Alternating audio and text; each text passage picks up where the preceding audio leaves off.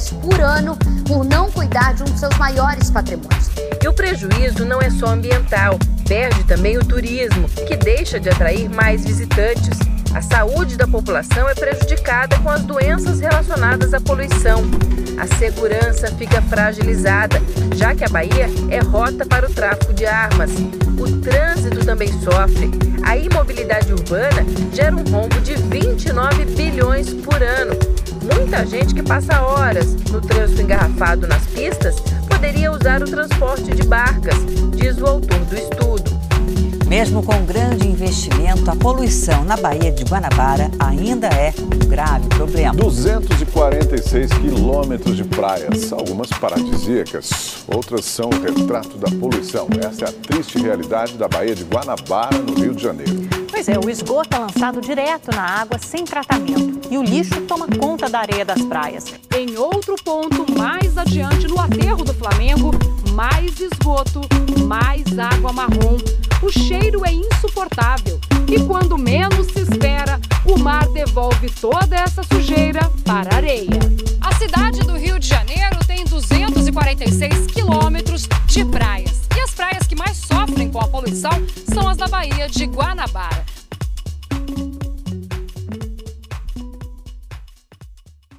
Queridos ouvintes metropolitanos, eu sou Bernardo Santoro, presidente do Instituto Rio Metrópole. Sejam bem-vindos a mais um episódio do nosso podcast.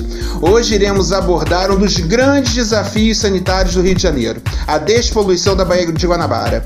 Para entendermos melhor sobre o assunto, convidamos novamente nosso querido diretor de saneamento metropolitano do IRM, Alexandre Mendes. Alexandre, como vai? Olá, Bernardo, tudo bom? Vamos de novo a um assunto palpitante, né? Não, com certeza. É uma grande honra tê-lo aqui é, novamente, né, para uma entrevista e para um assunto tão importante quanto a despoluição da Baía de Guanabara. Então vamos logo para a primeira pergunta. Hoje, qual é o principal entrave para tornar possível a despoluição da Baía de Guanabara? Bom, Bernardo, é o seguinte: o programa de despoluição da Baía de Guanabara tá, completou né, em fevereiro de 2020 25 anos. Né? Foi um grande investimento que o Banco Interamericano investiu algo em torno de 780 milhões de dólares, né, que dava hoje em moeda corrente quase 4 bilhões e meio de reais, é num programa muito é, é, impactante para realmente resolver o problema de exposição da Baía de Guanabara. Ah, quais são os grandes problemas da Baía de Guanabara? Nós temos em torno de 16 milhões de pessoas na região metropolitana do Rio, né? 22 grandes municípios que é a melhor imagem que a gente pode falar da Baía de Guanabara é como sendo um coração.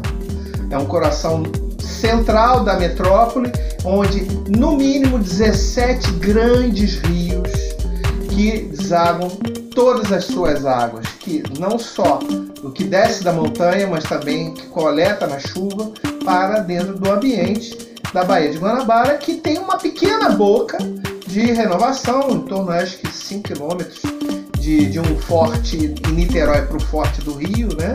que é a renovação da água, fora a água doce que vem através do rio. É, para sintetizar, o grande problema da Baía de Guanabara sempre foi saneamento básico, onde toda água e água pluvial e esgoto sanitário desembocam trazidos ou pelos rios ou pelos sistemas de drenagem pluvial desses 22 municípios que circundam a Baía de Guanabara. Esse é o pior, mas não podemos esquecer fortemente dos resíduos sólidos, o famoso lixo, que também vem junto com as águas da chuva. Então, o grande problema é isso: uma carga grande sanitária de esgoto, cocô e lixo que vem para um ambiente onde a, a, a natureza tem pouco tempo para regenerar e de uma forma descontrolada. Né?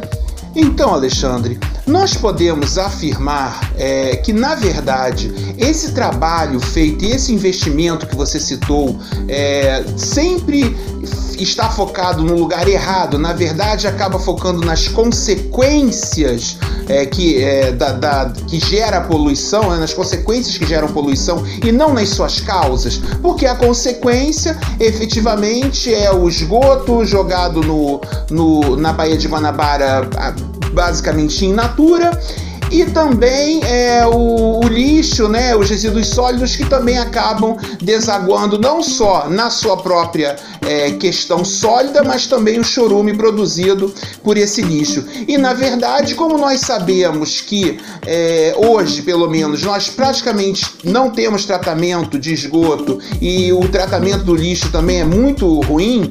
É, na verdade, será que o foco em limpar, em limpeza da Baía de Guanabara e, e, e, e talvez menos foco é, justamente no tratamento dos resíduos sólidos e no tratamento dos, do, do esgoto, é, na verdade, não está havendo um, um, problema de falta de foco? Na verdade, deveríamos trabalhar nas causas e não nas consequências? É, eu, eu te diria que são dois problemas, basicamente.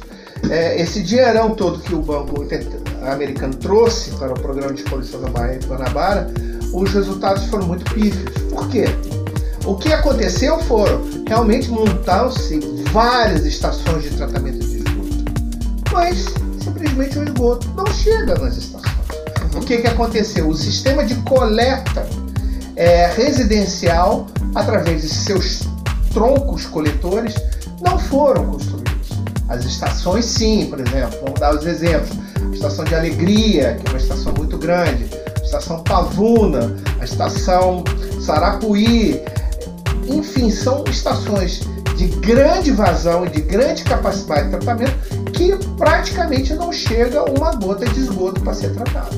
Então hoje, basicamente, o problema do esgoto é que não está sendo coletado e não está sendo coletado, ele não pode ser dirigido para as estações de tratamento. Então vão parar no rio. É, então, então na verdade, de novo, né, é, ficou focou-se muito talvez na consequência, que é, o que é a limpeza, a dragagem da Baía de Guanabara, etc e tal, e pouco nas causas que geram essa poluição. E, e fico particularmente é, chocado com a sua explicação, é, porque parece uma obra tipicamente brasileira. Você faz uma estação de tratamento de esgoto para tratar o esgoto, mas você esquece de fazer a tubulação necessária para levar o esgoto até lá. Esgoto esse que, pelo que eu entendi, acaba ou caindo na rede pluvial, né, que é, que é escorrido é, para os rios, ou até mesmo para os rios subterrâneos também, né? Também. Então, na verdade, ao invés de a gente ter uma rede separativa que efetivamente leva o esgoto para ser tratado é, na, na estação de tratamento de esgoto, você acaba vendo esse esgoto indo parar na rede pluvial e nos rios. E aí eu digo, é, e aí eu pergunto, na verdade, Alexandre, é, é, é, é, é, economicamente viável a gente conseguir fazer um cenário em que a gente crie toda uma nova rede separativa que vai levar esse esgoto à, à estação de tratamento ou existem medidas paliativas que tenham um resultado parecido? Não, eu não acredito nada paliativo, Bernardo.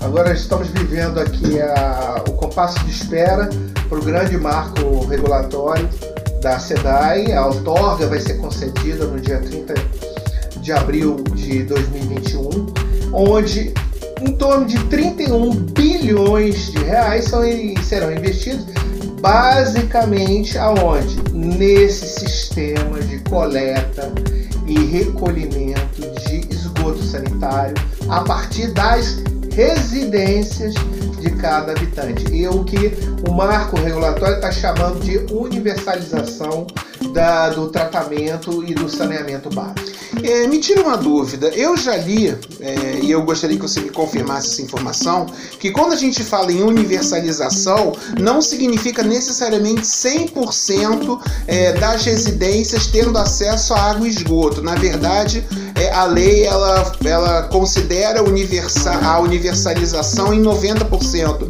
É, é esse, essa informação está correta? Está certa, perfeita.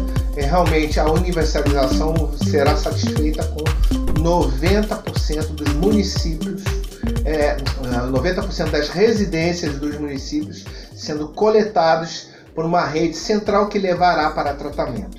Ah, e os outros 10? Normalmente entre é, 5 e 9% é, será matado na própria fonte. As casas têm equipamento chamado fossas filtro, uhum. que você trata realmente é, todo o esgoto gerado pelaquela residência no próprio local.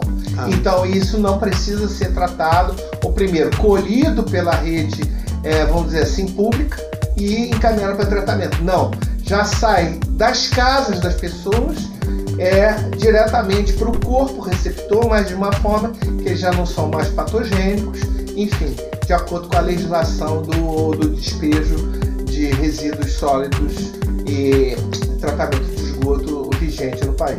Excelente. Então, é, vou te fazer uma outra pergunta em cima daquilo que você nos falou. A solução da desestatização, vamos dizer assim, do setor na região metropolitana com a concessão da distribuição de água e coleta de esgoto é, nessa modelagem feita pelo BNDES, aprovada pela, pelo Instituto Rio Metrópole, pela região metropolitana e que vai ser posta a leilão pelo governo do estado, pelo governo Cláudio Castro. É, essa solução, ela é a solução definitiva para se buscar a despoluição da Baía de Guanabara e se atingir a tão sonhada universalização é, da, do serviço de distribuição de água e coleta de esgoto na nossa, na nossa região metropolitana? Eu não tenho a menor dúvida. É, apostaria todas as minhas fichas num cacife é que essa é a solução definitiva. É, realmente é, não pode ser tratada de uma forma individual, município a município, não. Tem que ser feito esse efeito sinérgico, é, esse efeito de é, soma de energia de cada um dos municípios que participam do entorno da, da região metropolitana, para que realmente no final da história seja uma Baía de Guanabara balneável e hoje todo mundo que constrói a beira da, da Baía de Guanabara, ela constrói, é construído de costas para a Bahia. Nós vamos com esse movimento da universalização e do, do saneamento, nós vamos voltar todos os é, focos de beleza e balneabilidade para dentro da Bahia, devolvendo um status que ela nunca deveria ter perdido. Muito legal. E aí então vou te fazer uma pergunta para em seguida fazer outra. Primeira pergunta, e me tira essa dúvida. É, de acordo com o novo marco legal do saneamento, é, qual é o prazo para se obter essa universalização do, do, do serviço de água e coleta de esgoto?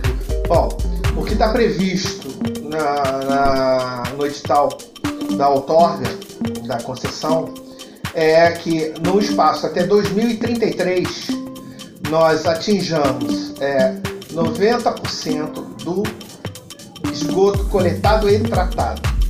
Então estamos falando de 2033. Uh, mas com certeza os primeiros cinco anos de investimento serão os mais poderosos.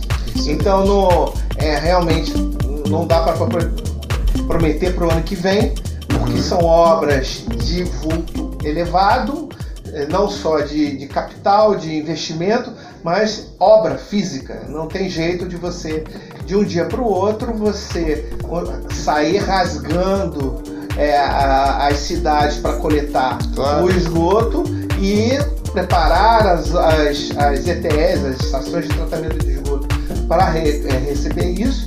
E então o grande primeiro problema, que é saneamento, eu acredito que nos primeiros cinco anos teremos grandes e grandes progressos do tratamento de resíduos sólidos, que será o próximo grande projeto do Instituto Rio Metrópole, também será feito no tempo é, estimado.